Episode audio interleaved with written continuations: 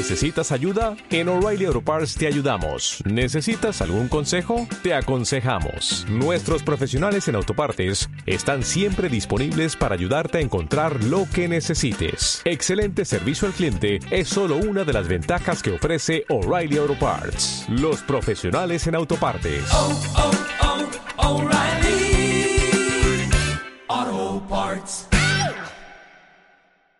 Muy buenas, mi nombre es Ivo Delgado y soy un crítico en serio. Y yo soy Rocío Muñoz y hoy es jueves 13 de mayo de 2021 y este es nuestro cuadragésimo cuarto programa de cine. Un programa muy especial porque vamos a sacar todo nuestro glamour para hablar del Festival de Cannes. Así que recibe un abrazo desde lejos y arrancamos. He visto cosas que vosotros no creéis. Cine en serio. Con Ivo Delgado, Rocío Muñoz, Unai Gallego y Miguel Ángel Tomás.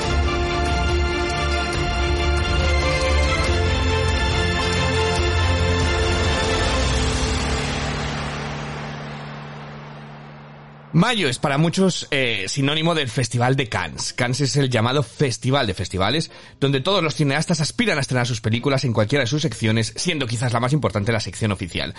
Pero este año el festival se ha trasladado a julio, con idea de celebrarlo pues con una mayor normalidad. Aún así, bueno, pues son buenas noticias, puesto que en 2020 no se celebró, a pesar de que ofrecieron el sello de haber seleccionado a las cintas que deberían haber competido.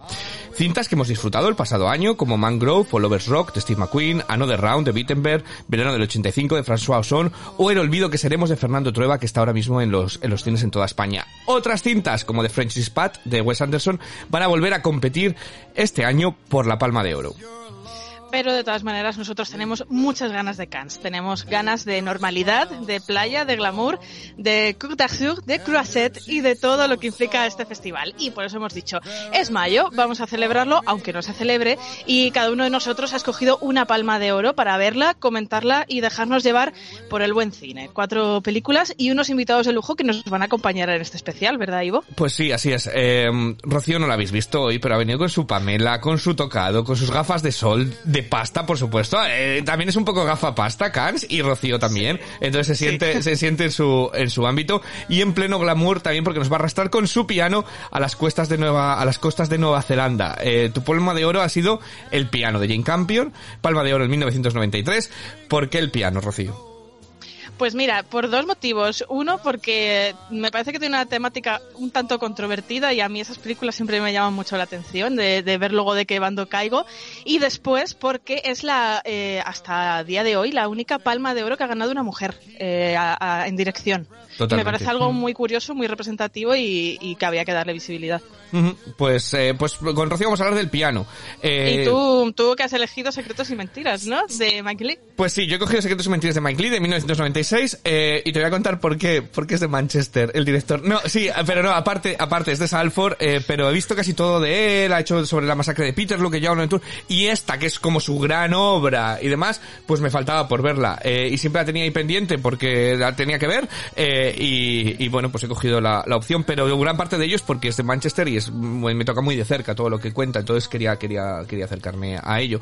Eh, pero no solo vamos a estar nosotros, como siempre tenemos a, nuestros críticos de en serio, de cabecera. En Toledo tenemos a Unai, que nos ha querido llevar a la paranoia post-Watergate en la conversación de 1974 de Francis Ford Coppola. Muy buenas, Unai. ¿Por qué? ¿Por qué esta película?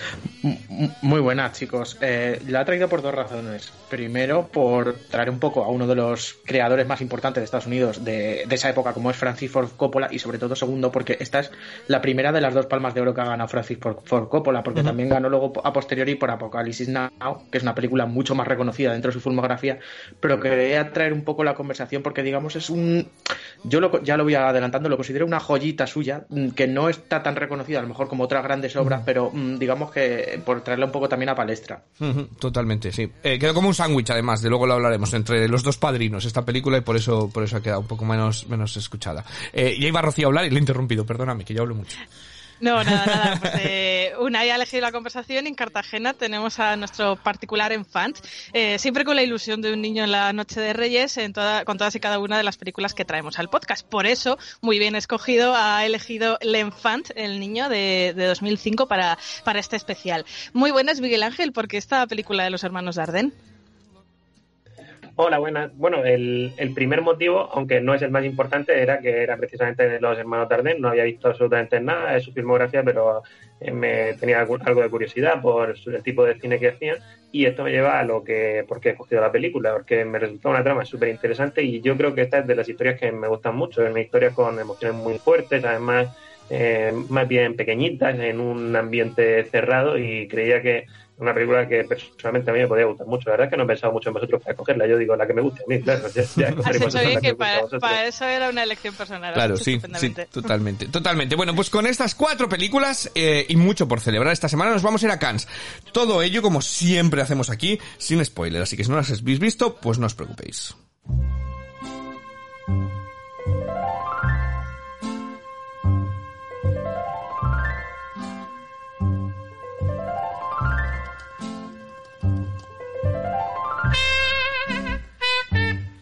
Antes de arrancar con ellas, un compañero y amigo que sabe de cine una barbaridad y de Cannes otro tanto, pues nos ha respondido la llamada para estar presente. Se trata de Eduardo Bernal, eh, crítico en Butaca y Butacón, el podcast de Cine Urban, sabe de lo que habla perfectamente, sobre todo con Cannes, así que le he pedido, eh, le he llamado para que nos acercara un poquito de su conocimiento sobre el festival, para ambientarnos, ¿vale? Para meternos en el, en el ambiente. ¿Cómo, ¿Cómo se llamaba el ambiente, Rocío? Eh, la, la costa. El d'Arsur y la Croisette. Eh, ¿cómo, ¿Cómo se le ocurra? Es que, es que ¿cómo, cómo te, lo, te lo trabajas, la verdad? Así que vamos a escuchar a, a Eduardo Bernal que nos cuente realmente eh, por qué Cannes es tan importante y, y nos traiga algunos títulos. Ya llegó mayo, el mes del Festival de Cannes, el festival de cine más importante del mundo, que otorga el premio más prestigioso del séptimo arte, la Palma de Oro. Así pues, eh, cineastas como los hermanos Dagden, que son los más laureados de la historia del festival, donde han, han recibido casi todos los eh, premios eh, más importantes de, de la sección oficial, Ken Loach o Francis Ford Coppola, eh, no solo han sido premiados con el premio más codiciado por cualquier director, sino que eh, han sido multipremiados con dos palmas de oro, algunas además de, bueno, de, ya, ya os digo, de otros galardones, ¿no? Eh, por la, eh, han pasado los mejores cineastas del planeta Tierra, siendo los más habituales Pedro Almodóvar, Jim Jarmusch, eh, los mencionados hermanos Dagden, Xavier Dolan, que ha, bueno, que ha, ha competido en Cannes desde su primera película. Y, la verdad es que con, con tan poca edad eh, ya lleva unos cuantos premios importantes en el festival. Eh, tenemos también a Asghar eh, Farhadi, Nicolás Winding Rev, eh, Miguel Haneke también, que además ganó dos, dos palmas de oro muy eh, de forma bastante eh, cercana, ¿no? Eh, eh, ganó en, tres años, creo que ganó eh, sus dos palmas de oro. Y bueno, estos son algunos de los grandísimos ejemplos de los cineastas que se dejan ver por el festival cada vez que estrenan una película. Es cierto que en el año 2016 tuvimos una enorme competición y es cierto que, bueno, como como rescataron algunos medios, la política imperó sobre, sobre el cine, ¿no? Porque ganó yo Daniel Blake, eh, que, bueno, supuso la segunda palma de oro para Ken Loach. Y es cierto que es una buena película, pero no es la mejor de Ken Loach, ni siquiera era la mejor de la sección oficial.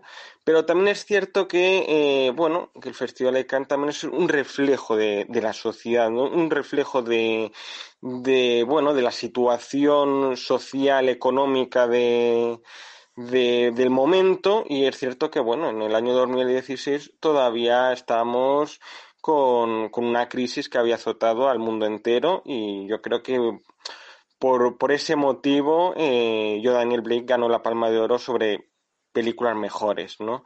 Pero normalmente eh, las películas que ganan eh, la Palma de Oro son películas que aunan con, con gran acierto eh, fondo y forma. Yo creo que esa es la clave para ganar eh, la Palma de Oro, ¿no? O sea, que hablen de un, de un tema importante, trascendente, a veces no, pero bueno, normalmente sí, y, y, que se aúne un poco con, con, la forma, ¿no? O sea, que mm, visualmente tenga cierta calidad, que mm, a lo mejor sea innovadora en, en, ciertos aspectos, ¿no? Por ejemplo, Bailar en la Oscuridad eh, no era el, el musical, eh, ni, por ejemplo, los Paraguas de Cherburgo tampoco eran musicales eh, típicos. Pulp Fiction, bueno, pues también supuso un poco la ruptura lineal que, bueno, que ya habíamos visto en, en Yalu una figura importantísima no solo en el cine, sino también en el, en el Festival de Cannes, y bueno, eh, entre las más recordadas, las películas premiadas más recordadas por el gran público, bueno, se encuentran la ya mencionada Pulp Fiction, Taxi Driver de Martin Scorsese o, o El pianista de Polanski, sin olvidarnos de otras joyas como la ya mencionada Bailar en la oscuridad, La vida de Adele, El gato pardo, La Dolce Vita, cintas que ya forman parte de la historia del cine. Y es que efectivamente el Festival de Cannes es historia del cine viva desde hace muchas décadas y esperemos que tenga, tenga todavía mucho recorrido. Así que larga vida al Festival de Cannes. Bueno, pues muchísimas gracias a Eduardo Bernal, todo un honor de corazón, eh, pero tenemos más invitados, gente que también sabe mucho de cine, en este caso Héctor del podcast Los Tres Amigos, eh, y además tenemos una sorpresa preparada, luego os cuento, para este mismo podcast, eh, pero antes de llegar a ello, pues le he pedido también un favor a Héctor, y es que nos dejara una de sus favoritas por década, ¿vale? entonces, como, como él se ha visto muchas de, muchas de ellas, pues, pues más recomendaciones antes de ponernos a hablar con las ellas. Entonces, estas son las dos primeras que nos, que nos ha cogido. Hola amigos, soy Héctor. Ivo and Company me han dado la oportunidad de participar en el programa de cine en serio dedicado a las ganadoras de la Palma de Oro en Cannes y aunque no soy muy fan de este festival gafapaster, he elegido algunas ganadoras del máximo galardón del certamen para recomendároslas. Eso a lo mejor me he citado un poco, pero he elegido una por década, así que seré lo más breve posible para no alargarme. Ah, y todas las que recomiendo las podéis encontrar en alguna plataforma streaming. Empiezo por la década de los 40, época en que el galardón no se llamaba un Palma de Oro, sino Gran Premio del Festival. Mi elegida de esta época es Días sin huella, ganadora de 1946. Esta joya de Billy Wilder es una de mis pelis favoritas del director. Para mí, una obra maestra que trata el tema del alcoholismo de una manera brutal y que deja en pañales a obras más modernas como Living Las Vegas. Además, este film se llevó cuatro Oscars. Mejor película, director, actor principal, un impresionante Ray Millan, por cierto, y mejor guion. Tenéis días sin huella en Filming. No dejamos esta plataforma, pero sí pasamos a mediados de los 50 con Marty, ganadora del año 1955. No me parece una obra maestra ni de lejos, pero creo que es destacable solo por el simple hecho de ser la única película, junto a la reciente Parásitos, en ganar la Palma de Oro y el Oscar a Mejor Película y tiene una magistral interpretación de Ernest Borgnine. Bueno, luego va a ir entre películas, nos va a ir diciendo más recomendaciones de, por, por décadas, pero, pero ese es ese sector que no da puntada sin hilos. Él tiene que recomendar una película, pero tiene que meter una hostia a Living Las Vegas así gratuitamente, eh, porque, porque sí. Pero venga, vamos a empezar nosotros, si os parece, con las palmas de oro. Eh, y lo vamos a hacer de forma cronológica. Por tanto, de las cuatro que hemos cogido, nos toca arrancar con la ganadora de 1974, la película de Francis Ford Coppola titulada La conversación.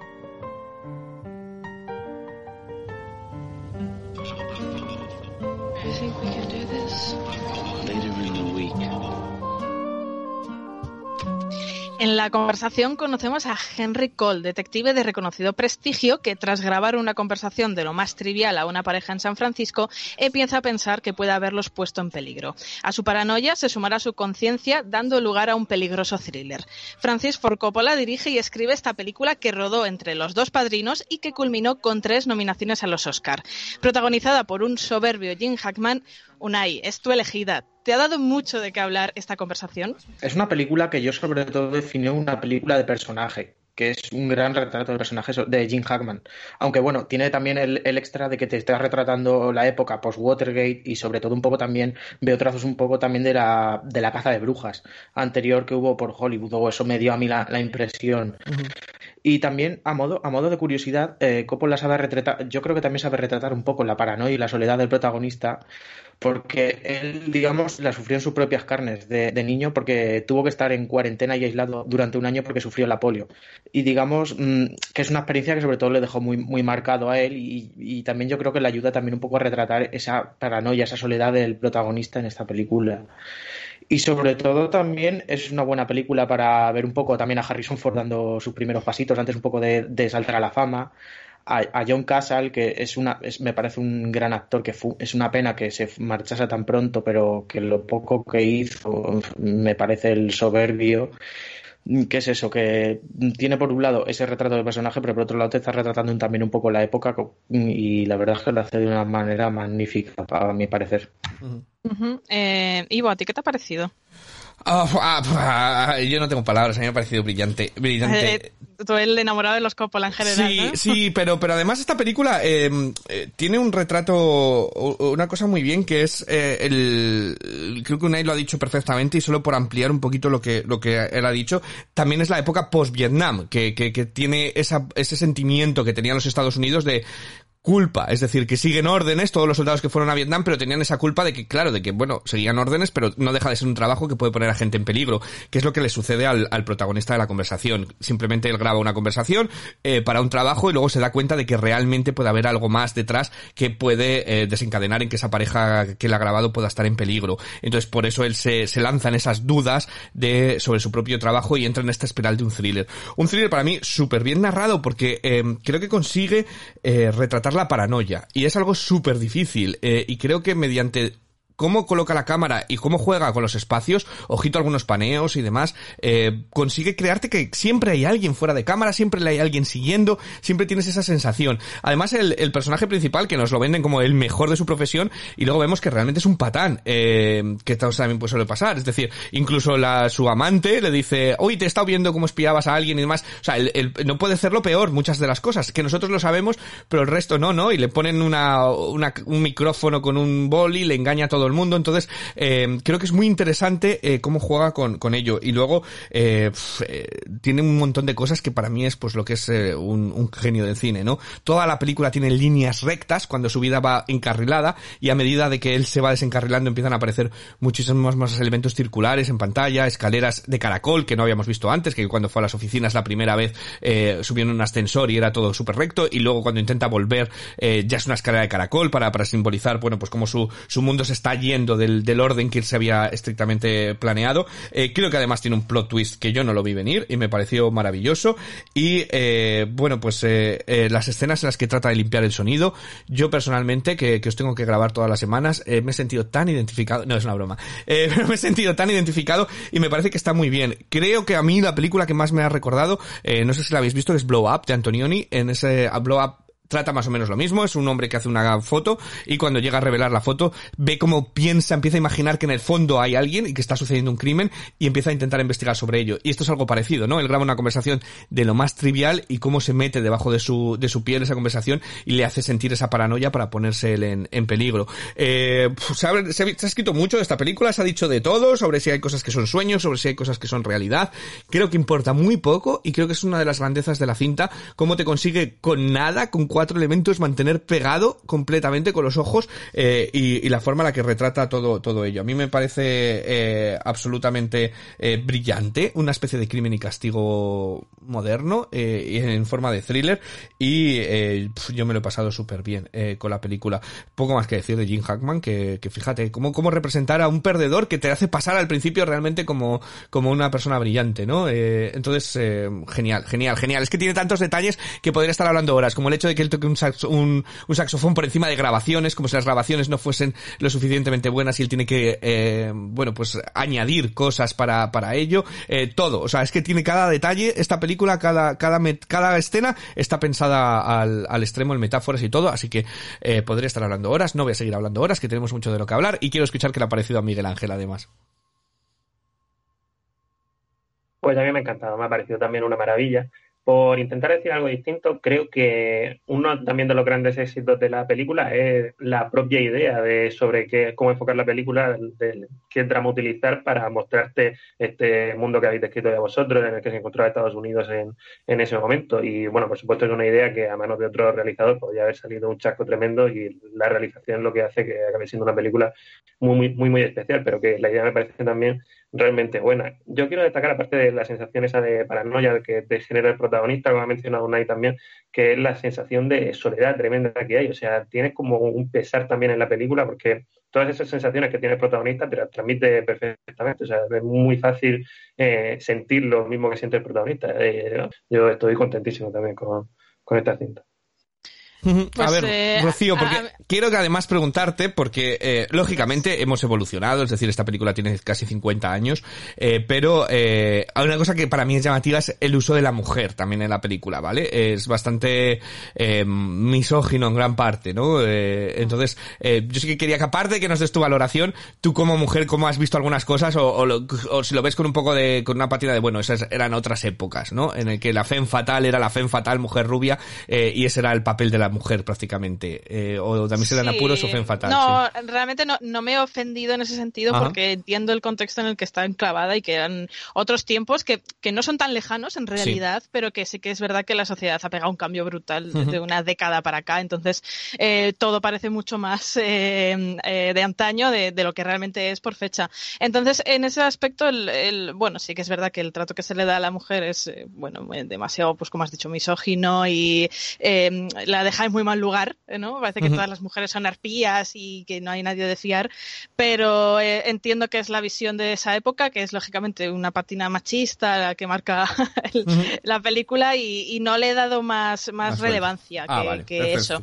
Eh, en cuanto a la película en general, eh, yo creo que es una película que, que influye mucho en conocer el contexto de la época eh, que, en la que está enclavada, ¿no? En tener un poco esa, esa, esa, visión histórica de lo que había pasado en Estados Unidos y demás para entenderla mejor. Y también creo que es una película que con los visionados eh, le sacas más eh, detalles y le sacas más jugo, ¿no? Eh, quizá en un, en un primer encuentro, como ha sido el mío, eh, me, no he llegado a, a, pillar todas esas referencias, todos esos detallitos, esos tal como a lo mejor eh, que le ha pasado a Ivo y demás, que, que ya sa también sabe a lo que se enfrenta con la familia Coppola y, y está pendiente inclusive de, de, de, saber esas referencias, esas cositas y esos easter eggs que te van dejando, ¿no?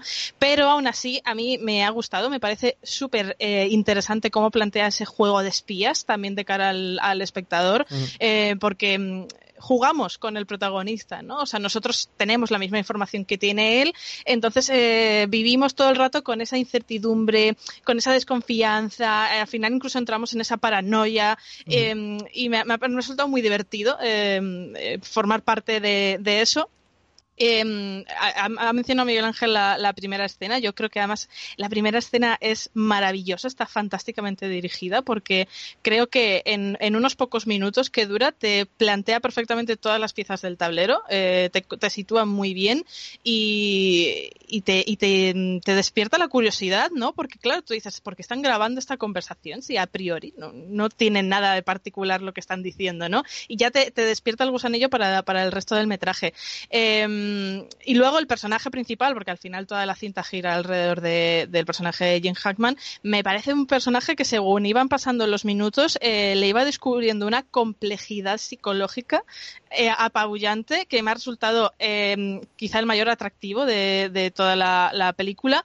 Eh, y creo que es un personaje súper bien construido, aparte de bien interpretado, claro, y que que tiene mucho de sí, ¿no? De, de, de esa intención que tiene él de, mantener las apariencias y luego su vida personal es un auténtico desastre, es caótica y, todo lo bueno que se le presupone en el terreno profesional, en el personal, pues eh, deja bastante que desear. Eh, creo que al final toda la conversación no deja de ser un retrato de las obsesiones y de cómo estas eh, nos pueden llegar a hacer eh, confundir la realidad o, o, enloquecer o desvirtuar lo que vemos. Eh, a mí también me ha pasado lo que creo que lo mencionó Ivo, de que mmm, hay cosas que dudo que realmente no sean eh, fábulas del protagonista en su mente. Ya, también me, me genera un poco esa, esa disociación, ¿no? Y, y si le tuviera que poner una pega, quizá diría que el, el tramo medio de la película se me hace un poco lento. Eh, creo que se atasca un poquitín, quizá también porque el personaje central, eh, al estar siempre en pantalla y verlo todo desde su prisma, él es tan críptico, es tan tan lacónico, tan, tan reservado, tan metido para adentro, que a veces siento que se me atranca un poco el desarrollo, pero luego sí que es verdad que retoma el vuelo en, el, en todo el tercer acto, el tramo final de la película, y vuelve a estar a, a la altura y lo cierra con maestría. Me parece que tiene un, un cierre súper eh, Mm. maravilloso, la verdad, eh, que nos deja a todos bastante pegados a la pantalla.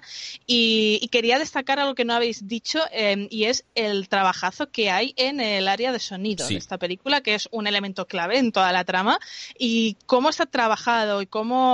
Hablamos de, de una película del 74, ¿no? Porque... eh, que- De hecho, quiero añadir ahí algo. De hecho, una de las nominaciones a los Oscar que tienes en sonido. Exacto. Curiosamente. Claro, claro, y eh, es que es totalmente merecida, ¿no? Porque eh, en una época donde quizás no había tantos avances tecnológicos, eh, conseguir eh, introducirlo de esa manera y que quede tan, tan orgánico y tal, me, me parece que es un trabajo increíble y que eleva este thriller psicológico a algo superior también. Entonces, pues a mí me ha gustado mucho. No sé tú, Unai, ¿qué nota le pones a tu elección?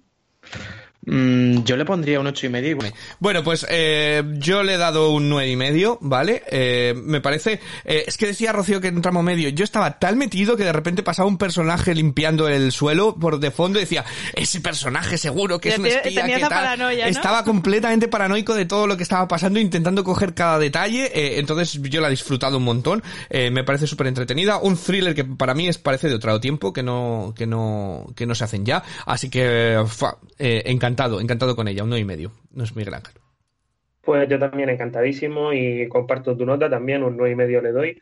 Creo que es la mejor probablemente de las películas que vamos a hablar hoy, pero hay una que para mí ha sido algo más especial. Ya lo comentaremos cuando, cuando lleguemos a ella. Aún así, me parece que es brillante y nueve y medio.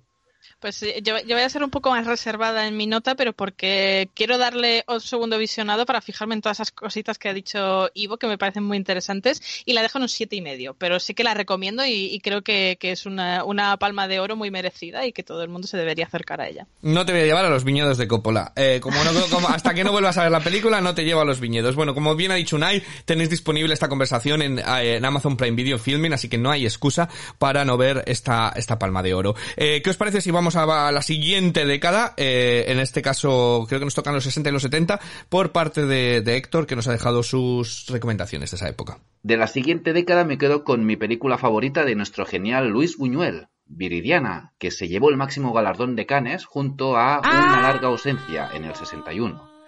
Esta obra maestra del director durante su exilio en México es una lección de cine y una demostración de que todo está inventado. La gente que lo flipasteis con Parásitos, miraros este film porque Buñuel hace algo parecido, pero obviamente mucho mejor que la cinta coreana y además con un toque surrealista. Podéis gozar de esta joya en HBO y Flixolé. Nos vamos a los 70, época de hippies y Vietnam. No he elegido esa obra magna que es Apocalipsis Now, sino que he elegido otra que trata las consecuencias de la guerra en un veterano de Vietnam con síndrome de postraumático que trabaja de taxista. En efecto, Taxi Driver, ganadora de la Palma de Oro de 1976. Poco puedo decir que no se haya dicho ya de esta genialidad de Tito Scorsese. La mejor recomendación que puedo daros es que la veáis y que, sobre todo, no llevéis a vuestra primera cita al cine porno. Podéis ver Taxi Driver en Movistar Plus. Bueno, dos, eh, dos cintas maravillosas eh, que nos ha recomendado Héctor, pero nosotros vamos a seguir con nuestro orden cronológico de las cuatro palmas de oro que hemos visto y nos vamos a ir ahora hasta las costas de Nueva Zelanda. Sin darnos cuenta hemos cogido cuatro palmas de oro, cada una en un ah, punto de la geografía mundial, ¿no? Que nos acercan distintas cosas. Entonces nos vamos a ir hasta Nueva Zelanda porque en 1993 Jane Campion consiguió la victoria con el piano. En el piano viajamos a 1851, cuando Ada, muda desde niña, deja las costas escocesas para llegar a las neozelandesas junto a su hija y su piano para convivir en un matrimonio concertado. Su ya marido decide abandonar el piano en la playa y venderlo a un vecino junto con el que trabará una extraña relación. Ocho nominaciones a los Oscar, que materializó tres, la Palma de Oro a la mejor película y mejor actriz. Rocío, esta película que ha sido tu elegida, ¿ha dado tus teclas? Pues totalmente. Eh, la verdad que estoy contentísima de, de tener tan buen ojo y, y haber escogido esta película porque me ha parecido. O- o él, eh, coge las flores, ella coge las flores y se las tira ella misma. en Estoy plan. súper orgullosa de mi elección. Estoy súper orgullosa. Eh, eh, a ver, eh, tengo muchísimo que decir y a, y a ver Sí, si consigo también, concentrarlo sí. todo. Seguro que me olvido de algo, pero bueno, si no, ya, ya estaréis vosotros. Eh, a ver, este piano, eh, parte de la premisa que ya, ya has mencionado, pero acaba yendo muchísimo más allá de lo que cabría esperar sobre el papel, porque es una película que yo creo que tiene casi tantas capas como tiene el vestido de la protagonista, ¿no? O sea, hay cosas, mm, mil, mil niveles por los que pasar. Me parece una, una película eh, muy poética, muy artística y cargada de, simbolismo. Eh, aquí eh, el piano y, Ada, que es la protagonista, son la misma persona. O sea, no existe uno si no existe el otro. Y yo creo que eso es eh, clave para entender y para admirar todo lo que nos propone Jane Campion a lo largo de, de las dos horas que dura la película. Mm, Como, como bien decías, ese matrimonio concertado lleva a Ada a- y a su piano a Nueva Zelanda y una vez allí eh, su nuevo marido digamos que desprecia el instrumento eh, dejándolo abandonado en la costa, lo que para ella, claro, lógicamente se, torna como un desprecio hacia sí misma, ¿no? Entonces esto provoca que desde el inicio la relación entre ambos pues no fluya como, como se cabría esperar en ningún aspecto, ¿no? Eh, tras esto, Ada eh, es cuando va a ese, a ese vecino que, que, bueno, pues es un vecino que está, que no sabe ni leer, eh, o sea, que es un vecino que convive con, con, un- con unos nativos maoríes y demás, ¿no? Eh, que tiene otro estilo de vida totalmente distinto y le pide, por favor, que le lleve otra vez a esa playa porque quiere tocar eh, el piano y demás. Entonces, eh, él eh, lo hace y queda totalmente fascinado no solo por la, por la belleza de ella, sino también por la de la música, ¿no?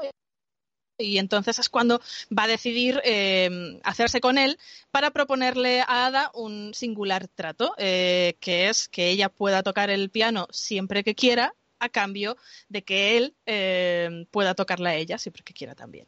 Entonces, eh, esto detona, yo creo que es eh, el centro de toda la controversia que siempre ha rodeado esta, esta mm, película, pero para mí eh, desata un relato sobre la exploración del deseo de una forma casi lírica, como, como está todo narrado en pantalla, cargadísimo de sensualidad, y donde vemos cómo Ada empieza a lo que yo llamaría el despertar sexual, eh, pese a que ella tiene una hija y ha tenido un matrimonio anterior, pero creo que es cuando ella empieza a, a reconocer su sexualidad y, y a eh, quizá de una manera dicho empoderarse, ¿no? Como, como mujer en ese aspecto.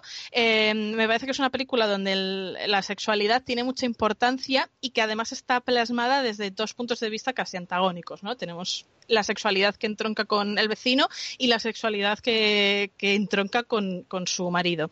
Eh, es cierto que a ojos de 2021 se ha debatido Hmm. mucho sobre si es una película feminista o es una película que hace apología de la prostitución. Eh, hay muchísimo, eh, muchísimo debate sobre esto. Yo personalmente no creo que sea una película feminista, pero sí es una película de mirada femenina. Y, y creo que hay que entender aquí que estamos en un contexto del año 1800. Sí. Entonces, eh, la forma de relacionarse de, de los personajes, y más eh, que estamos hablando de un hombre pues que casi ha salvajado, ¿no? Eh, dista mucho de lo de lo que hoy en día nos parecería tolerable, ¿no? Pero, pero pese a todo, sí que se distingue en la película mucho tacto en las escenas sexuales y, y en general el personaje de Harvey Keitel, que es este vecino, eh, nunca está dibujado de una manera mm, eh, como un hombre posesivo, como un hombre agresivo, Di- diría que casi incluso a veces es sumiso En muchas de las cosas. Yo tengo apuntado sobre ello porque también quería hablar, lógicamente, la estamos viendo en 2021, Me Too y demás, una película de mujer, que siempre se dice que bueno, que las mujeres eh, más. Em, creo que hay una redención incluso en lo que, cómo lo cuentan, creo que la directora, y por eso digo que, que es de recalcar que es una mujer, pero a lo mejor un hombre no lo hubiera puesto esa, esa línea, en la que cuando, en la que él dice, él incluso desde su punto de vista 1800 machista se da cuenta de que realmente no se puede poseer a una mujer si no tiene libertad. Y hay una, un diálogo perfecto, clavado, cuando él dice, vamos a terminar esta relación porque te está convirtiendo a ti en una prostituta y a mí en un frustrado.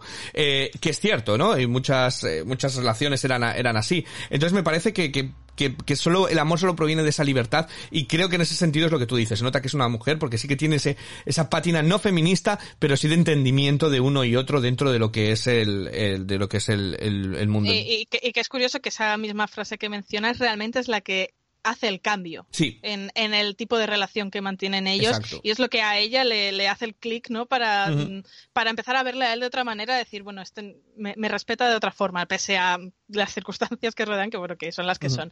Y, y además es que hace mucho contraste con, con el marido, que está interpretado por Sam Neill, que sí que cumple ese rol quizá más de, de, de posesión, de agresividad, eh, y que me resulta muy curioso que en la película está plasmado que este personaje, el de Sam, eh, es un terrateniente que a priori pues eh, tiene mucha más cultura, tiene mucho más poder adquisitivo y es precisamente quien no eh, sabe entender la relevancia de, de lo que es el piano y de lo que es la música parada y, y- y carece de esa sensibilidad que el vecino medio salvaje sí que tiene, ¿no? Y me, me gusta mucho también eh, ese contraste que pone eh, la directora en la película.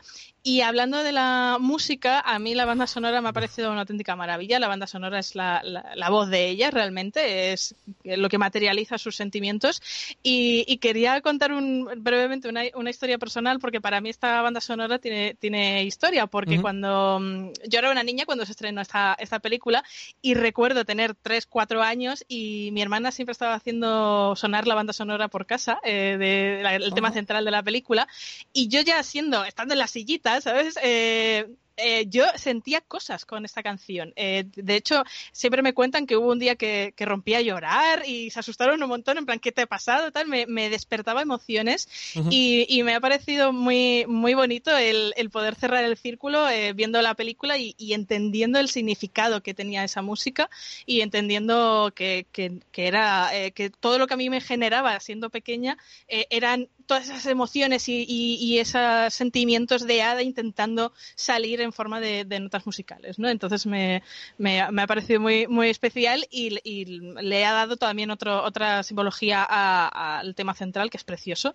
y, eh, y, bueno, pues qué, qué decir, ¿no? Entonces... em, yo por, por resumir, eh, para dejar que los demás también podáis hablar, eh, creo que es una película muy atrevida y muy valiente eh, para, para lo que narra. Creo que es- está cuidadísima, tiene una, una fotografía preciosa.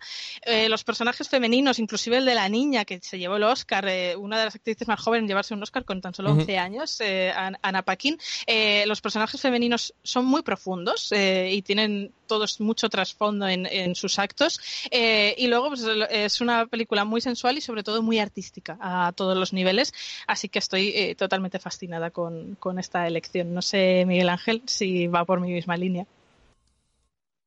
Sí, yo estoy totalmente de acuerdo. Es una película que despierta una, un torbellino de sensaciones alucinante y no solo es una película que tiene esta relación que te la cuentan con unas escenas con un tono muy sensual y que eh, eso te genera muchísimas sensaciones, sino que creo también que lo hacen con, con mucha elegancia. O sea, hay muchas escenas que ni siquiera sabes lo que está pasando. Eh, creo que tienen un planteamiento muy atrevido también en cuanto a los escenarios, que creo que aprovechan muy bien las playas y las selvas de Nueva Zelanda que utilizan, incluso los conflictos que puede generar la convivencia con los maoríes nativos y, y creo que esos elementos lo acaban utilizando muy bien a lo largo de la película. Hay además una...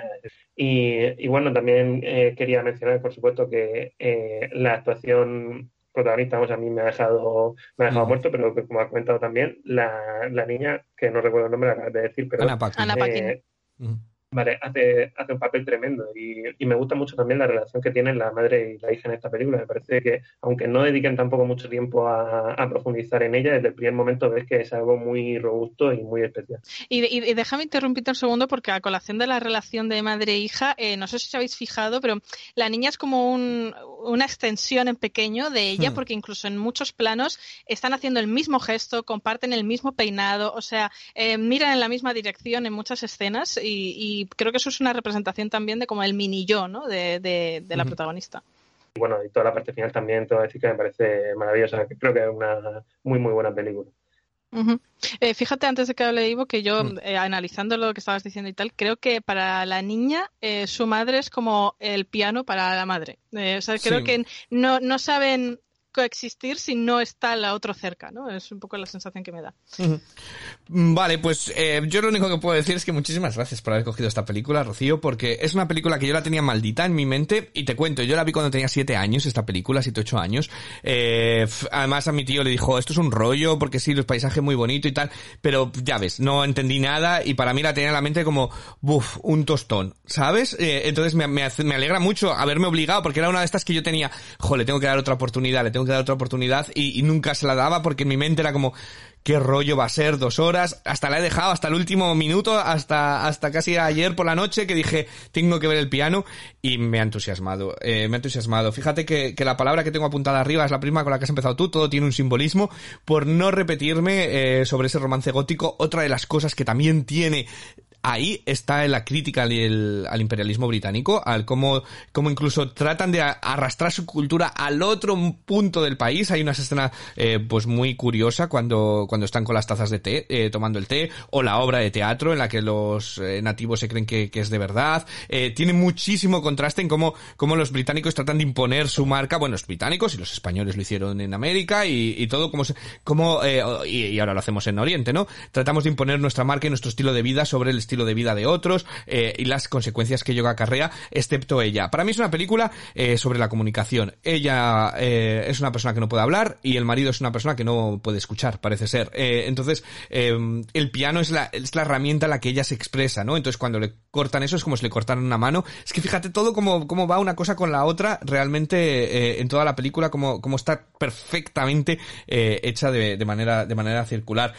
Incluso la forma en la que toca ella el piano, y lo dice un personaje en un momento, no me gusta cómo toca el piano porque parece como que es eh, como si tuviera un sentimiento dentro que lo desborda a través de ello y no me, no me gusta cómo lo, cómo lo hace. Eh, entonces, me parece que transmitir todo eso en imágenes, eh, creo que tiene unas imágenes tan icónicas del piano en la playa, eh, está tan, tan bien eh, narrada, el, sientes el barro, eh, la selva de Nueva Zelanda, lo que decía Miguel Ángel de los espacios, entonces me parece que está también fotografiada y Holly Hunter, madre, santa madre de Dios, es que decís Anna Paquin que sí, pero, pero, pero es que quizás a lo mejor que porque lo esperamos por ser la protagonista, pero ¿cómo se puede decir tanto sin abrir la maldita garganta? Eh, es brutal, me parece brutal el ejercicio físico que, que hace en cada escena. Eh, yo me, me ha parecido una de las mejores interpretaciones que he visto en la historia, eh, lo de Holly Hunter en, en esta película. Entonces, eh, absolutamente impresionante, ¿no? Incluso, bueno, pues como, como a ver si me sé explicar, y lo, hablábamos muy bien con lo del Me Too, cómo a la mujer cuando tiene una otra forma de ser diferente, enseguida se dice estará loca, tendrá un no sé cuántos, tendrá tal, eh, en lugar de, tratar de eso, de la comunicación, ¿no? Entonces, para mí es una película que es una metáfora absoluta, sobre todo me encanta como eh, el piano, que es, bueno, el nombre de la película, como toda la película va sobre la relación de cada personaje eh, sobre el piano, se puede extrapolar, para una es la forma de comunicación, para otros la barrera en, entre, entre él y su mujer, eh, para otros el, hacer- el puente de acercamiento, para los maorís es como, eh, se les ve además que lo tocan sin ningún, como curiosidad, ¿no? Como la curiosidad hacia lo inglés. Entonces tiene tanta metáfora lo que es el piano en sí y, está tan bien llevada porque luego encima tiene ese, ese romance gótico eh, de por medio para un poquito eh, para, para entrever eh, que bueno pues a mí me ha parecido un absoluto peliculón desde que empezó hasta que terminó y me parece una experiencia lo que tú hablabas de la música me parece súper acertado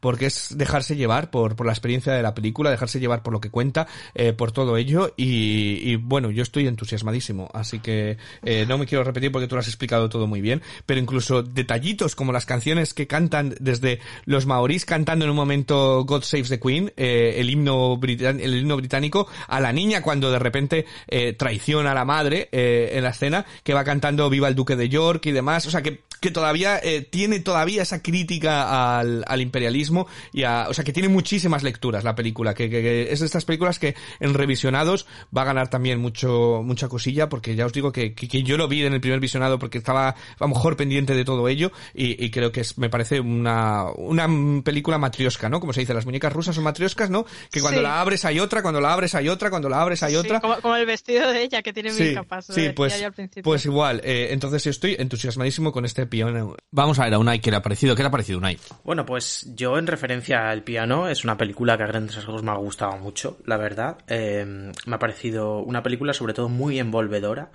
Eh, te mete mucho dentro de toda la atmósfera, de toda la narrativa que te quiere proponer Jim Campion, que tiene una, para mí una dirección exquisita dentro de esta película y, y bueno, la banda sonora me parece también a cargo de de Michael Nyman me parece maravillosa y brutal. O sea, eh, te hace muchísimo dentro de la propia película.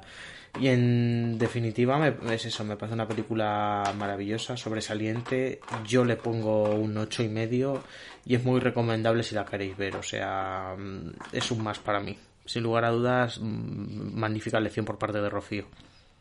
Eh, mira, Rocío, ¿eh? eh para que luego te quejes de que no te hacen la pelota. Eh, ¿qué dame una nota, tú. ¿Qué, ¿Qué, nota le das tú, Rocío?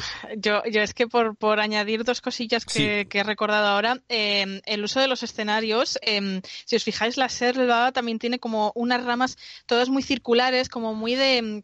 Ella en cierta manera está atrapada en, en hmm. un matrimonio que no ha elegido, en una relación que no le gusta, y la selva refleja un poco también eso, ¿no? Con esas ramas muy, muy circulares que como que, que rodean y que, que eh, enredan todo, ¿no? Mm. Y luego el, eh, bueno, la, imagen del piano en la, en la playa, que además sirve también de, en uno de los pósters de la película, es curioso porque la playa también acaba teniendo muchísima carga simbólica eh, en la vida de ella y para ella y simboliza muchas cosas, el mar, el agua y demás, desde el principio, ¿no? Desde cuando aterrizan esa playa y, hay un plano de, cómo la marea le, cubre los pies y demás, ya nos quieren decir desde el inicio de la película que, mm, la relación también y para lo, que para ella va a significar el, agua eh, tiene mucho que contar. Eh, ¿Qué nota le pongo yo a esto? Pues nueve y medio, diez, es que pues, ahí, ¿no? O sea, me parece una... ¡Un 10, Rocío! ¡Un 10! Un 10, creo que es la primera vez que doy un 10 aquí. Sí, yo diría que sí. Sí, sí, eh, es que me, cuanto más la pienso y más analizo y más me doy cuenta de todo lo que esconde, eh, más me fascina. Entonces sí, un 10, eh, no sé, Miguel Ángel. Uy, pues yo ahora no, no tengo realmente ninguna pega grande con la película. Creo que eh, me ha hecho sentir cosas muy fuertes. Lo que ocurre quizás es que no me haya fijado en tantos detalles como vosotros. Yo le tengo, le tengo puesto un 9. Creo que es una muy buena película. Despierta sensaciones muy intensas, pero creo que quizás no está realizada con tanta perfección como la conversación, ni realmente me ha hecho eh, sentir tanto y replantearme tantas cosas como la película de la que hablaremos a continuación. Así que yo la dejo en un 9, pero aún así, por supuesto, una película brillante, le, le doy un sobresaliente. Yo le he dado un 10 también. Eh, es que es que toda la película, o sea, es que yo todo es como vaya genialidad, porque incluso incluso cuando ella eh, se declara, lo hace con una tecla del piano, como si fuese la tecla y dice, "Este es mi corazón", o sea, es, es, es todo tan bien simbolizado en cada momento que a mí me, me, me, es de estas películas que digo, "Joder, ¿cómo puede haber alguien ha hecho algo tan perfecto?" Es decir, con tanto con tanto con, con tanta inteligencia y, y, llevarlo tan bien a pantalla eh, y en la que todos los elementos eh, están ¿no? Porque te podía fallar la actriz de repente y da igual el guion que tengas o te podía fallar la música o te... y es que todo me parece que, es, es, es, impresionante. Entonces para mí es una, va a ser una de las mejores películas que yo he visto nunca y, y le da un 10, un 10 redondo y me alegro muchísimo de haberle dado esa, esa segunda oportunidad que a veces vemos una película y no es el momento. Eh, Con siete años no era el momento de ver el piano, Ivo. No, la verdad que no pega mucho, ¿no? así que, así que bueno, está en digital eh, y en físico, que no está en ninguna de las plataformas, pero no os vais a arrepentir si queréis comprar este, este piano eh, si la veis por ahí, porque es una auténtica, para mí, obra maestra del, del cine, del cine en general. Eh, pero, ¿qué os parece si escuchamos otras dos recomendaciones antes de pasar a la siguiente, a la siguiente película? Eh, pero vamos a preguntar a Héctor por las de, que ¿dónde vamos ahora? 80 y 90, o sea que ya son más, más conocidas, más conocidas. Pasamos a los 80, pero no nos movemos del primer año de la década. Bob Fosse se casca la que para mí es su mejor película. Me refiero a Empieza el espectáculo, o más conocida como All That Jazz, una obra semi-autobiográfica que se convierte en una oda hiperactiva a los musicales clásicos, al montaje cinematográfico, a la vida y, por qué no, también a la muerte. Es un festival de peli en los campos técnicos y nos presenta la mejor interpretación de la carrera de Roy Shader. También la tenéis en Movistar Plus. Adelantamos 11 años y nos plantamos en la Palma de Oro de 1991. Los hermanos Cohen triunfan con la genialidad Barton Fink, posiblemente la peli que mejor recrea el bloqueo creativo de un escritor, entre otras muchas cosas. Su impacto es tan grande que en el certamen es la primera y aún hoy única vez que una película gana la Palma de Oro, el premio a mejor director y el de mejor actor. Además, es la primera colaboración entre Roger Dickens y los Cohen. Casi nada. Aprovecho para hacer un poco de spam aquí. Barton Fink fue una de las recomendaciones diarias que hicimos durante el confinamiento. Si queréis buscar una crítica más extensa, buscarla en nuestro iVoox. Toma, os he colado un spam aquí. Podéis disfrutar de Barton Fink en Filming. Ahí nos la colado si quieres. No, eh, Los Tres Amigos es el, podcast de, Héctor, por si alguien quiere, quiere rescatar. La verdad es que es uno de nuestros podcast hermanos, que digo yo, que, que me gusta. No digo amigos ni que escuchamos, un podcast hermanos porque, porque estamos todo el día comentando, comentando cosillas uno de otro. Eh, pero, ¿qué os parece si pasamos a la siguiente palma de oro que, que tenemos que hablar? Sí, vamos a continuar cronológicamente, ya sabéis, y ahora llegamos a 1996, el año en el que Mike Leake consiguió la Palma de Oro con Secretos y Mentiras. Now you're under no obligation, but you kind of want to give me a lovely big smile. eh? Thank you. I'm Cuando fallecen sus padres adoptivos, una joven negra que vive en Londres decide buscar a su madre biológica, una mujer de clase obrera con varios problemas en su propia familia, asfixiada en una espiral de secretos y mentiras que amenazan con detonar en cualquier momento. Cinco nominaciones a los Oscar y la consagración internacional de Mike Leake. Ivo, ha sido tu elección. ¿Tú formarías parte de una familia como esta? Uy, uy, uy, uy, uy, que luego mi madre me escucha. Eh, no me gustaría formar parte de una familia como, como esta. Eh, ¿Todos formamos parte alguna vez de familias como esta? ¿O, conocemos a, parte de nuestra familia que es así? Pues puede ser, es más que, que probable. Eh, esto, todo esto empieza en un entierro, la película, ¿vale? Que es como el gran metáfora porque de todo lo que esconden los personajes bajo tierra y precisamente en ese entierro es el punto de partida para desenterrar todas las cosas, todas las verdades que van a empezar a salir. Entonces, tenemos una protagonista que eh, quiere buscar, empezar a buscar a su madre, eh, es adoptada, y tras la muerte de su madre, de la madre, no, su madre, pues busca a su madre biológica, ¿no? Y, y ahí es donde, donde se acerca a una familia de clase obrera, eh, en la que, eh, bueno, pues las, las personas malviven, eh, y ojito a las metáforas también, porque también tiene el, el hermano de ella, tiene una tienda de fotografía en que todo el mundo pone sonrisas falsas, y es un poco de lo que va la película, de cómo todo el mundo unos a otros se pone esas sonrisas falsas de fotografía, y luego cuando se dispara el flash, en realidad cada uno tiene sus propios, sus propios dramas. Entonces esto es un kitchen sink drama realista de manual, ¿vale? Eh, los kitchen sink drama, para el que no lo sepan, es el realismo social británico en el que, bueno, pues sobre todo se, describe la, la clase obrera inglesa y siempre tiene una gran escena que suele ser, por eso se llaman kitchen sink, que suele ser en las, en las casas, en las cocinas y demás, y este es de manual, todo, todo ello. Pero creo que si tiene algo esta cinta impresionante es la naturalidad que eh, consigue Mike Lee que, que, que funcione todo. Que todos los actores te vayan arrastrando a los personajes hacia su mundo interno y incluso me parece muy interesante porque parece que pone la cámara como a cierta distancia, ¿vale? Para no juzgar eh, realmente a los, a los protagonistas y eh, las actuaciones. Eh, es que vaya, vaya, vaya películas que hemos traído, vaya actuaciones. Especialmente Brenda Blethyn y Mary-Jean Baptiste. Ojito, la primera actriz británica de color nominada al Oscar. Eh, Brenda Blethyn y Mary-Jean Baptiste me parece que es de otro planeta. La escena de la cafetería, la escena de su primer encuentro, de una sola toma, eh, cómo va evolucionando entre las, entre ellas, eh, cómo es, es, es ver algo eh, único casi, estar, estar consciente, eh, presenciando algo único, ¿no? Porque va entre la negación, ves la vergüenza, ves el arrepentimiento, eh, la culpa, solo dos actrices y un maldito diálogo con sin cambiar el, el plano. O sea, me parece eh, todo de la manera tan natural y luego el diálogo. Sí, Rocío.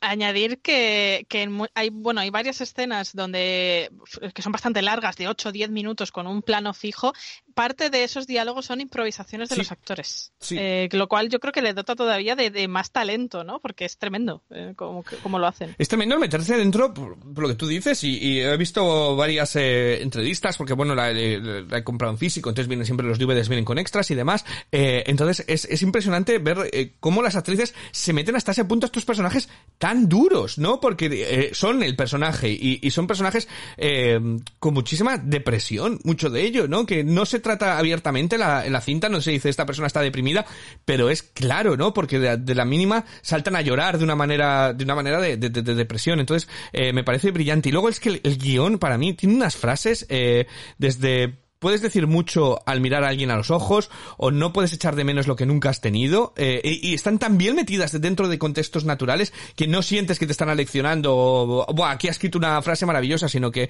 que, que, que realmente eh, te llega te llega dentro. Y todo esto, aparte el guion te habla de maternidad, de raza, de depresión, de lo terrible que puede ser la sensación de ser menos de lo que querrías alrededor de gente, de, de, sentirte de menos, porque yo creo que es otro de los, de los aspectos de la cinta, ¿no? Como, como esta clase obrera, muchos de ellos sienten que es menos. De la falta de ambiciones, ojito a la, a la hija de ella, con la que convive, eh, y como todo el mundo le, le achaca eso, porque ella es barrendera y es dice que va a ser su futuro, pero todo el mundo siente que debería hacer algo más, ¿no? Y, dejarse llevar, eh, demás. Eh, la obsesión de aparentar la cuñada con la casa y, demás, la, obsesión de, querer ser algo que no, eh, que no eres, ¿no? Y, y por eso me parece que es un reflejo tan maravilloso de la Inglaterra de los 90, eh, también actual, ojito, pero de las diferencias de las clases sociales, del extrarradio, eh, las paradas de autobús, como unos cogen el metro y otros cogen el autobús, eso es muy llamativo, eh, porque yo que vivo aquí en Inglaterra hay muchísima diferencia social, muchísima, no os hacéis una idea, eh, entonces me parece tan brillante sin regodearse, es decir, que en ningún momento eh, te sacan miseria o tal, sino que intentan llevar su vida de la mejor manera posible y creo que utiliza además todos los detalles para narrar la historia, desde la protagonista, que al principio ni se cuida, eh, y luego va evolucionando y, demás, a arreglarse, a la confusión de todos, en plan, no sé, eh, llega un momento que, incluso parece como que dices, pero ¿por qué, es, porque ahora de repente quiere arreglarse, ¿no? ¿Qué tendrá y demás? Entonces me parece también al perdón, a la incapacidad del perdón también muchas veces, a la incapacidad social eh, y sobre todo a, lo que va a la película, ¿no? A los secretos y mentiras eh, que me parece que, que, que, queman por dentro y cómo puede destrozar tanto, tanta gente cuando a veces eh, realmente bueno, pues se pueden hablar las cosas, no, no hay por qué macerar ese dolor dentro, ¿no? Entonces, a mí me ha parecido, eh, bueno, es, esta película juega en mi liga por completo, pero me ha parecido eh, increíble, increíble, un peliculón de Mike Lee. Y esas, esas, es que tiene dos escenas, la de la cafetería y en el jardín cuando están preparando la comida, que no puede ser la cosa más incómoda. Me ha recordado a cada familia, a cada cena familiar que yo he tenido en la que ves tíos que no ves nunca y dices, pero ¿qué, ¿a qué le importa a este lo que yo estoy haciendo o no tal? O, o no sé quién trata de aparentar, el otro trata de que dejes de aparentar aparentar y demás. Entonces me y parece... como que y como que sientes que cada, cada respuesta que das a una de las preguntas Está hay mal. un silencio incómodo porque te están juzgando. Sí, sí, sí, sí, sí, sí, sí. No sabes de repente. Entonces me parece que está tan bien narrado hasta que ya por fin, claro, la escena final en la que ya es como si, la, si echaran la mierda en el ventilador y salpica a todo el mundo. Pero, pero esas escenas antes de esa falsa calma, ¿no? Esa tensa calma. Eh, eh, yo he estado eh, impresionado con la película, la verdad. Así que eh, súper contento. Yo no sé, Miguel Ángel. Eh, bueno, yo quería partir de ahí, de las escenas del jardín que has dicho precisamente, que además creo que te las cuentan en dos planos solo y duran bastante. Y además el primer plano sobre todo es bastante lejano, como también has comentado antes.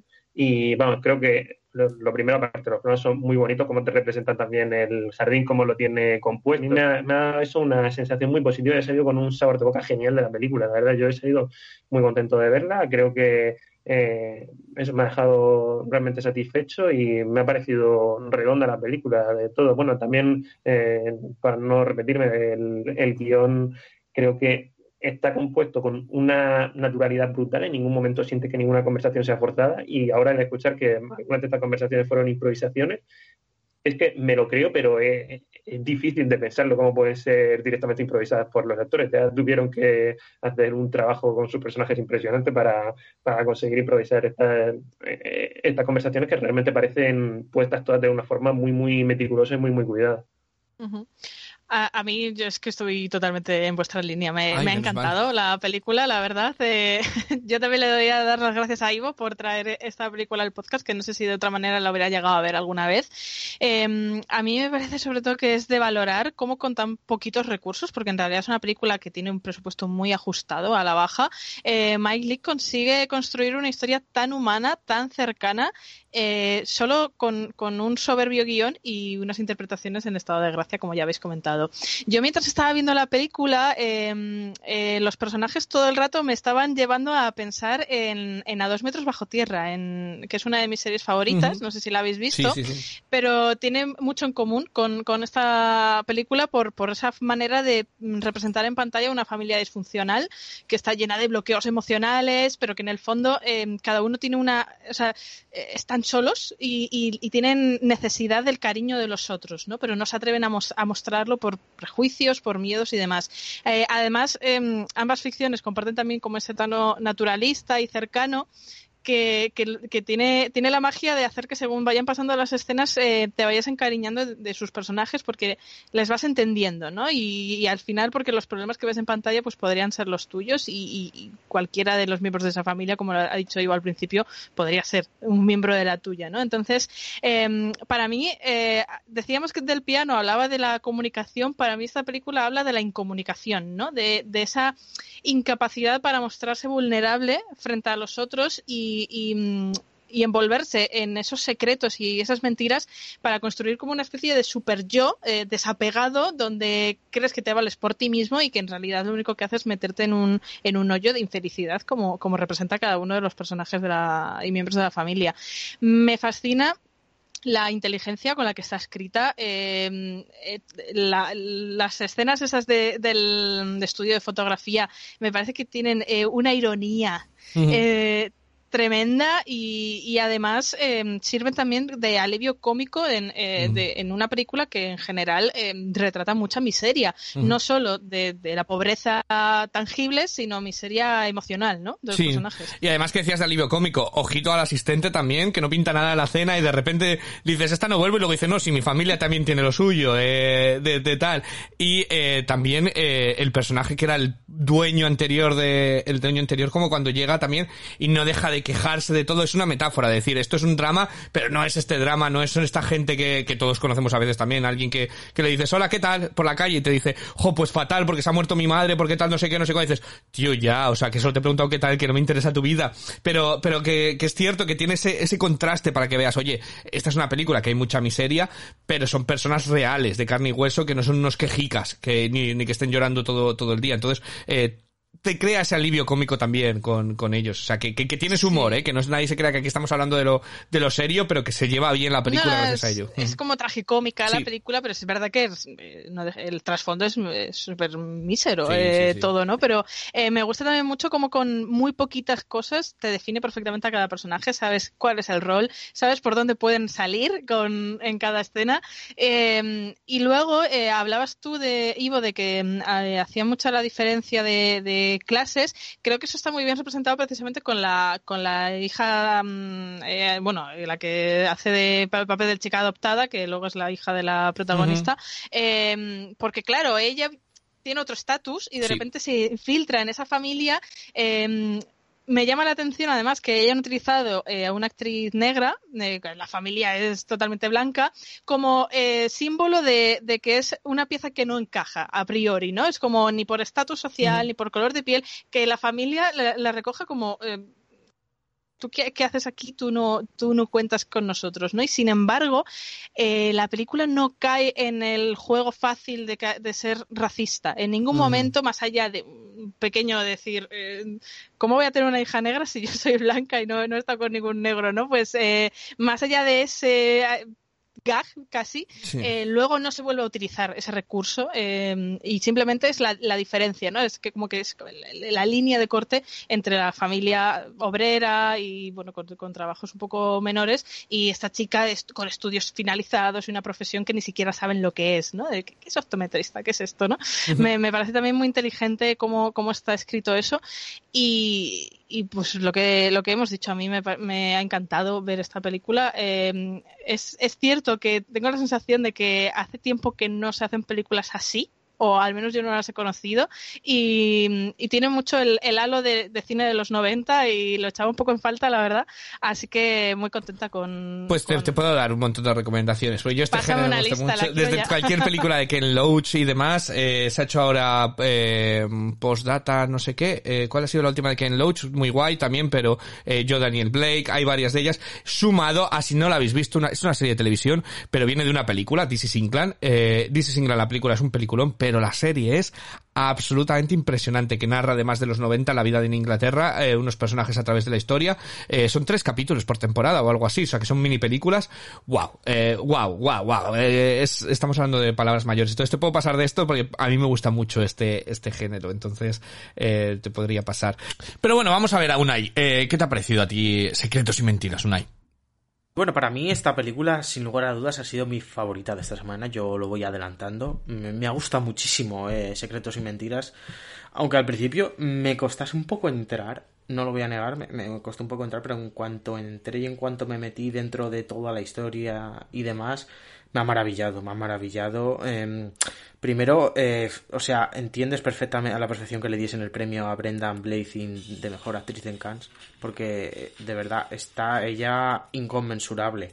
Y sobre todo que tiene un clima, yo en el clima de verdad estaba emocionadísimo, o sea, mm, tenía los sentimientos a flor de piel cuando llega el clima, porque mm, digamos la película se va desarrollando y demás hasta que llega a, a ese punto y mm, me, parece, me parece una pasada, me parece un final maravilloso, de los mejores finales que yo recuerdo haber visto en, un tiempo y de verdad no puedo parar más, más que de recomendarla.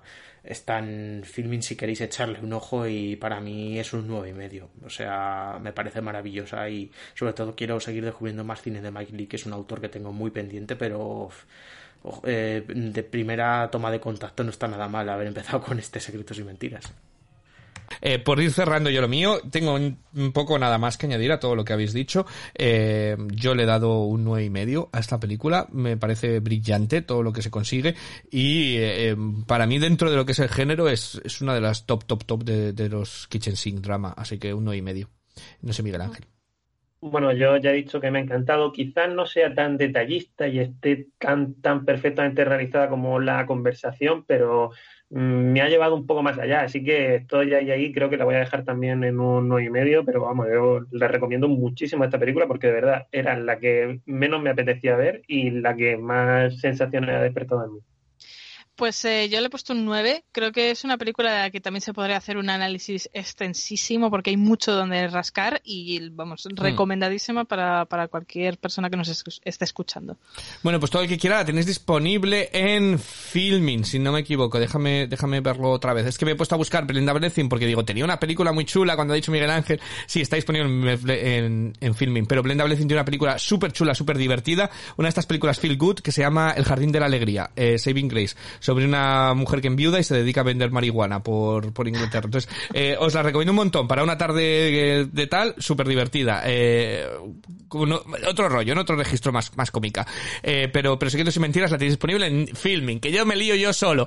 Pero eh, vamos a escuchar a Héctor las últimas recomendaciones de, de 2000 y 2010, eh, de estas dos últimas décadas, y, y luego hablamos de, de nuestra última palma de oro. Acabo rápidamente con las dos pelis de las décadas de los 2000.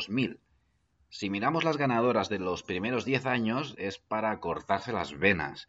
No porque sean malas películas, al contrario, pero son en su mayoría dramas durísimos. Y este es el caso de la rumana Cuatro meses, tres semanas, dos días. La historia de una joven que quiere abortar ilegalmente en la Rumanía que está viviendo los últimos días del comunismo. La tenéis en filming. Y acabo con precisamente la última ganadora de la Palma de Oro, Parásitos. Aunque no me parece la mejor película de Bong Joon-ho, sí que el film es un impresionante ejercicio de dirección y montaje que merece ser visto. Y daros prisa porque si la queréis ver, la tenéis en Movistar solo esta semana. ¡Hala! Hasta aquí mi pedazo de rollo. Perdonad y muchas gracias por la oportunidad. Un saludo,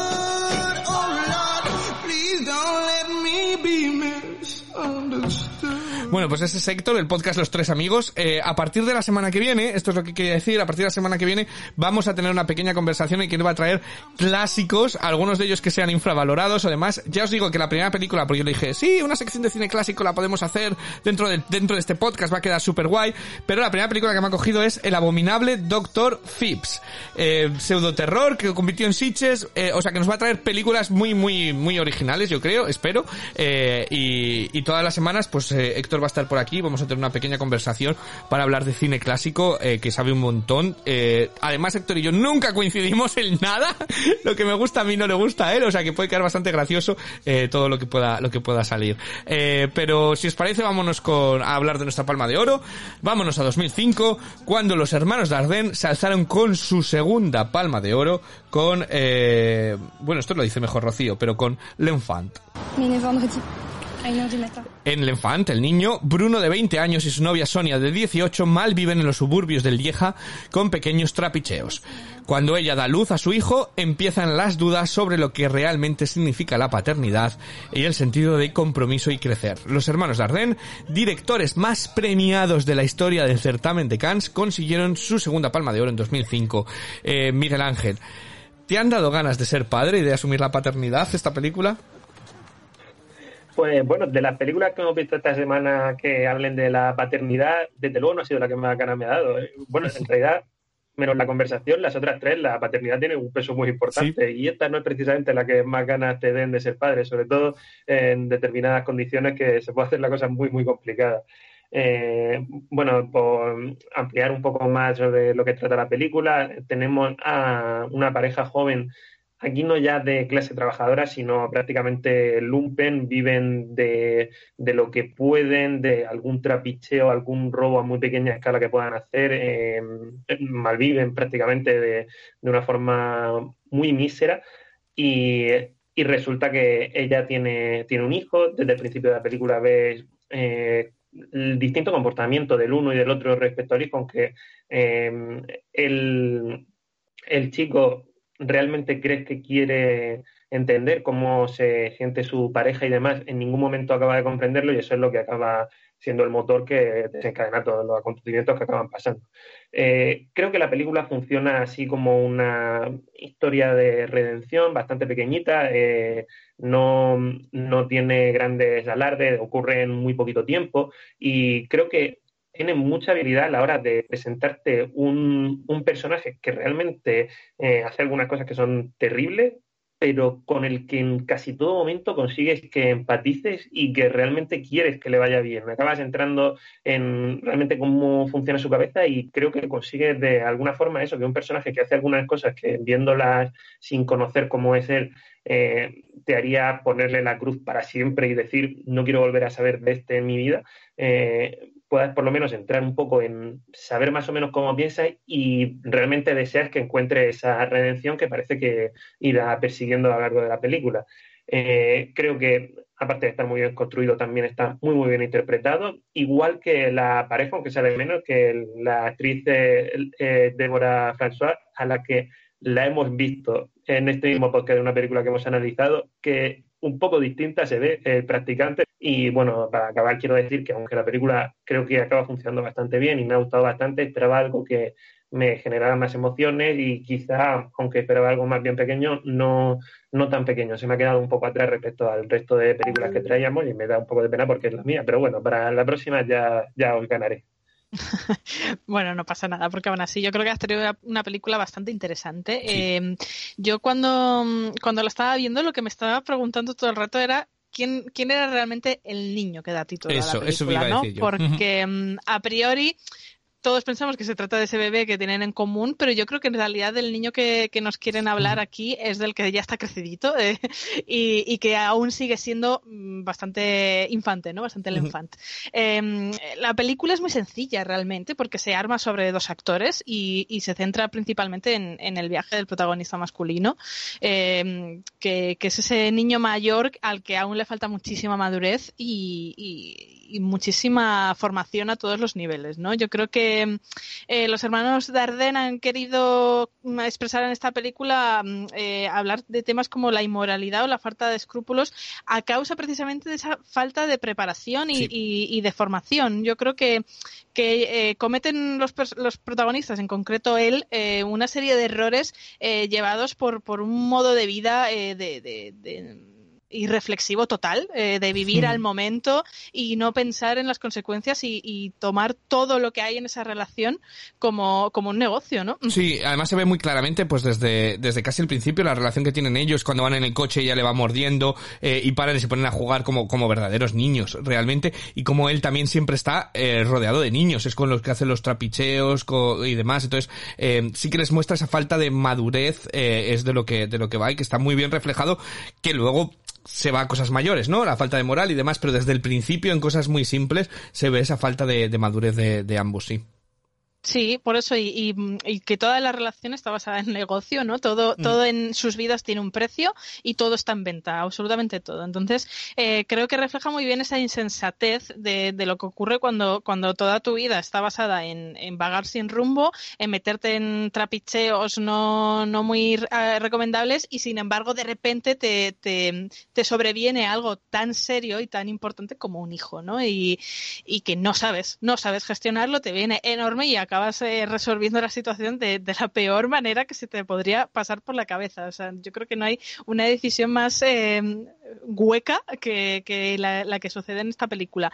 Mm. Eh, por lo demás, em, sí que es cierto que a mí la película me, me, parece muy correcta, pero no me ha llegado quizá a traspasar un nivel mayor. Eh, no sé si, por lo que apuntaba Miguel Ángel, de, de que no, no tiene grandes momentos de una emoción real o, o, al final está ambientada en, en, en una de las eh, ciudades de Bélgica. Es, eh, al final so, es, son países donde la cultura es mucho más, más fría, más sí. distante y tienen otra manera de canalizar emociones tan duras como las que, las que se plasman en este guion. Entonces, quizá por eso me ha costado un poco conectar con, con la película en, en, sí, pero de todas maneras creo que, que los Darden sacan aquí petróleo de un planteamiento que es súper sencillo súper simple y, y que creo que funciona muy bien y que dibujan muy bien al personaje de él, eh, haciéndolo súper complejo al espectador porque le odias y le compadeces casi a partes iguales en muchos momentos y, ese personaje le, da ese puntito de profundidad a la película para que no quede simplemente en, pues, en, una idea eh, fuerte pero muy, muy sencilla a la hora de ejecutarla. Eh, lo único que fíjate que dura hora y media y yo creo que aún así les ha costado duras penas llegar a, esa duración. Siento que todo el tercer acto está un poco estirado de más eh, y que lo alargan innecesariamente cuando ya no hay mucho más de donde sacar, que, que todo ese arco argumental ya está en un punto de, de no retorno, ¿no? Pero bueno, eh, quitando que echan falta un poquito más de trama quizá, eh, a mí me ha gustado y me parece que que tiene mucho mérito lo que han hecho con esta película y, y estoy contenta de que la hayamos traído al podcast. No sé, te, hmm. Ivo, ¿qué te habrá parecido? Hombre, yo estoy muy contento que la hayamos traído porque para mí es una película maldita. Eh, te cuento, eh, el extranjero estaba en Valladolid cuando yo vivía en Valladolid y es el festival y yo cubría el festival y me quedé dormido, no llegué al el primer pase, el pase de prensa. Fui al de la tarde, no quedaban entradas, pedía un favor, eh, no me las dejaron y cuando llegué no era donde yo iba. Bueno, total, que, que terminé por no verla en el festival. Pero es que lo peor es que luego fui pagando entrada cuando la estrenaron porque la quería ver para porque yo soy completista y se estropeó a, a los 10 minutos la copia y nos dije, nos echaron a casa. Y dije, se acabó, esta película no la voy a ver nunca, no la puedo ver. Y entonces ya la he podido ver, ya la he podido ver y me he obligado a, a verla. A mí me ha gustado mucho, a mí me ha gustado mucho. Es muy, es muy Darden. Yo que he visto varias de los directores, es muy Darden y está muy bien realizada. Eh, a mí lo que me gusta quizás es eh, la forma en la que filman, cómo no llegan a juzgar al protagonista y creo que por eso es lo que dice Miguel Ángel, está haciendo cosas terribles y a pesar de que el ambiente también es muy, ay, a ver cómo sale la palabra en español, muy bleak, todos esos almacenes, toda esa oscuridad, toda esa pobreza, tampoco realmente les muestran de tal. Que, entonces me parece que, que cómo sobreviven ellos con su relación, ¿no? Consiguen sobrevivir por encima de, por encima del resto. Y me parece que la cámara también está constantemente en él, eh, no en su punto de vista, sino que vemos la vida a través de él. Eh, entonces están casi todos los planos, eh, lo cual me parece súper interesante. Me parece que plantea muchísimas preguntas eh, esta película sobre la posibilidad de ayudas sociales, sobre hasta qué punto son necesarias, hasta qué punto hay gente que no tal, eh, necesita esa redención y ese eh, golpe hasta poder espabilar y el golpe no llega casi hasta hasta el hasta el final. Yo no le veo el último acto eh, forzado, como decía tú, porque me parece que tiene además un, giro al final que, eh, que casi se convierte en asesino, incluso. Eh, involuntariamente sus actos eh, incluso el plano final me parece me parece desolador por completo me parece que es una película que simplemente el plano final eleva la cinta a algo más yo le te diría que a lo mejor le he subido un punto y medio solamente por ese momento final que me que cuando acaba que dices ostras, me, me, me sobrecogió mucho. eh, y los títulos de crédito me quedé como en trance de decir, ostras, vaya, vaya planazo, vaya, vaya momento en el que explota la película y vaya momento de cortar también. eh, me parece muy inteligente. Eh, entonces a mí me ha gustado, me ha gustado mucho. Me parece una película súper notable, eh, muy bien narrada, eh, realista, eh, acercar lo que tú dices también de Bélgica, es decir, que cada país, por eso es, bo- es bonito ver, por eso me gusta mi Cannes, ver cine de todo el mundo, porque esta misma historia, a lo mejor en una película japonesa sería completamente distinta el cómo lo, narraban o cómo actuarían. Entonces me parece muy, muy bien, muy de escala hacia abajo, pero muy, muy real. Entonces yo estoy, estoy muy contento también con esta, con esta película, la verdad. Eh, tengo poco que añadir porque lo habéis dicho todo. Veamos a Unai, ¿qué le ha parecido la- este, este niño? Pero empiezo con el niño por las cosas positivas. O sea, me parece que mm, sobre todo es una película que describo como sobria. Pero a grandes rasgos es una película con la que a veces desconecto o no llego a conectar emocionalmente. Y esta en este caso se me queda eso, se me queda que emocio- yo objetivamente veo que es muy buena película, pero que no logro hacer clic con ella y es una pena.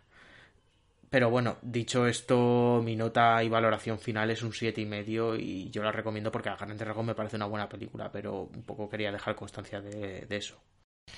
Gracias Unai, siete y medio por parte de Unai. Eh, no sé qué nota le habrá dado Miguel Ángel. Yo le he dado un 8. Ya he dicho que me parece una muy buena película, pero lamentablemente no he llegado a, a entrar tanto emocionalmente en ella como me habría gustado. Pero eso, creo que está muy bien realizada y creo que me gusta este estilo de cine. Quiero darle, quiero ver más películas de los Dardenne, así que por lo menos ha servido también para esto la película, para hacerme interesarme por, por estos realizadores. Eh, yo le he puesto un 7, eh, pero bueno, no es mala nota en absoluto. Y yo lo que quiero es que hagamos una segunda parte de Cans. De verdad, tenemos que hacer más Sí. homenajes porque me ha gustado mucho todas las selecciones de esta semana. Sí, yo también le he dado, le- también le he dado un 8. ¿Sabéis qué pasan con los Dardenne? Eh, hablando un poquito más de, de- de- yo he visto varias de, de ellos, que los personajes suelen rozar lo eh, insoportable muchas veces, de verdad. O sea, yo me acuerdo la del niño de la bicicleta, que también tuvo mucho, me pareció absolutamente a- a- apaleable. Y la última que, que estuvo Marion Cotillard, una de las últimas que estuvo nominada al Oscar, dos días y una noche, también era otro personaje que decías, cojones, menos mal que, que tenía una actriz de gracia que lo llevaba, porque, y aquí incluso también, eh, son personajes que pueden caer en lo insoportable rápidamente, pero eh, bueno, pues consigue, consigue sobrellevarlo gracias a esa ingenuidad. Pero sí, es un cine muy realista, banda que no salen escenas largas en el autobús, entonces entiendo que tienes que estar también un poquito eh, curtido en el cine para, para que estas películas realmente, realmente llegan. Pero, pero sí, este, todo el que quiera ver este L'Enfant, pues la tenéis disponible en vuestro, en vuestra tienda de DVDs. Eh, la podéis comprar porque no está disponible en plataformas, pero el formato físico sigue existiendo y es un, es una buena película. Yo creo que a lo mejor a nosotros nos pesa más pues que la hemos visto esta semana con otros tres obras maestras y de repente pues es una buena película simplemente eh, no Si no, esto en las dos semanas anteriores que hemos Claro. hecho hubiera sido nueve Tú horas. imagínate por eso ves otro- es esto comparado con otro pero bueno eh, todo el que quiera pues la tenéis la tenéis disponible eh, ahí y nada más vamos a ver si elegimos las las películas de, de la semana de la semana que viene que volvemos a, a lo habitual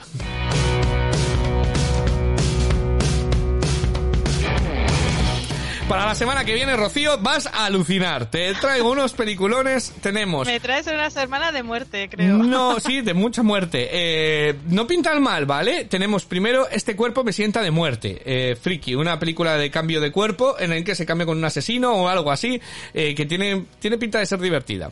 También Pinta tenemos... slasher, ¿no? Sí, también tenemos una que ha llegado a los cines con eh, una actriz que, que a mí me gusta mucho. Eh, yo no sé qué pensáis vosotros, pero que es Angelina Jolie. Aquellos que me des- que desean mi muerte. Eh, un thriller que puede pintar entretenido, eh, puede pintar bastante entretenido. Y luego vamos a terminar con una película mm, que la han aplazado mil veces, que, a Miguel Ángel le gusta mucho la actriz, que es Amy Adams, que es La mujer de la ventana. Eh, La mujer en la ventana es una adaptación de una novela, de un bestseller. Joe Wright también es un director que me gusta mucho, de Orgullo y Prejuicio, Expiación, El, el instante más oscuro, pero eh, yo creo que, bueno, pues habrá que verla. Eh, hay que decir que La Mujer en la Ventana, aparte de este director y este reparto, en la música tiene a, los eh, autores de Soul, a Trent Reznor y a Atticus Ross. Claro, bueno, pues fíjate, eh, ¿cómo no lo he dicho yo? Que, Hay, hay mucho nombre por ahí conocido. que si te quedas dormida y cierras los ojos, pues tienes la música para, para verla, ¿no? También. Bueno, pues esas tres películas, no pinta, no pinta tan mal. Pero, pero me ha gustado esto de Cannes. Eh, tendremos que hacerlo de más festivales también, ¿no? Elegir cuatro ganadoras del Oso de Oro de De, Berlín. de Sitges me dais un poco de miedo porque todas las películas de Sitges no son muy de mi agrado. Pues hay películas muy sorprendentes en Sitges, eh, así que no, no lo descartemos cuando se vayan acercando a hacer estos porque de vez en cuando como que apetece ver buenas películas, o de Cannes, podemos continuar viendo Palmas de, Palmas de Oro. Eh, Muchísimas gracias a Rocío, a Miguel Ángel y, y a Unai, y nada, volvemos en una semana eh, para, para hablar de estas películas, o de lo que se vaya a tercio, que no he hablado yo de una película de animación de Netflix que me ha encantado, que es la de los Mitchells contra las máquinas, así que la semana que viene os cuento, hablamos un poquito más de ella también, que es súper recomendable. Eh, nada más, que disfrutéis del buen cine.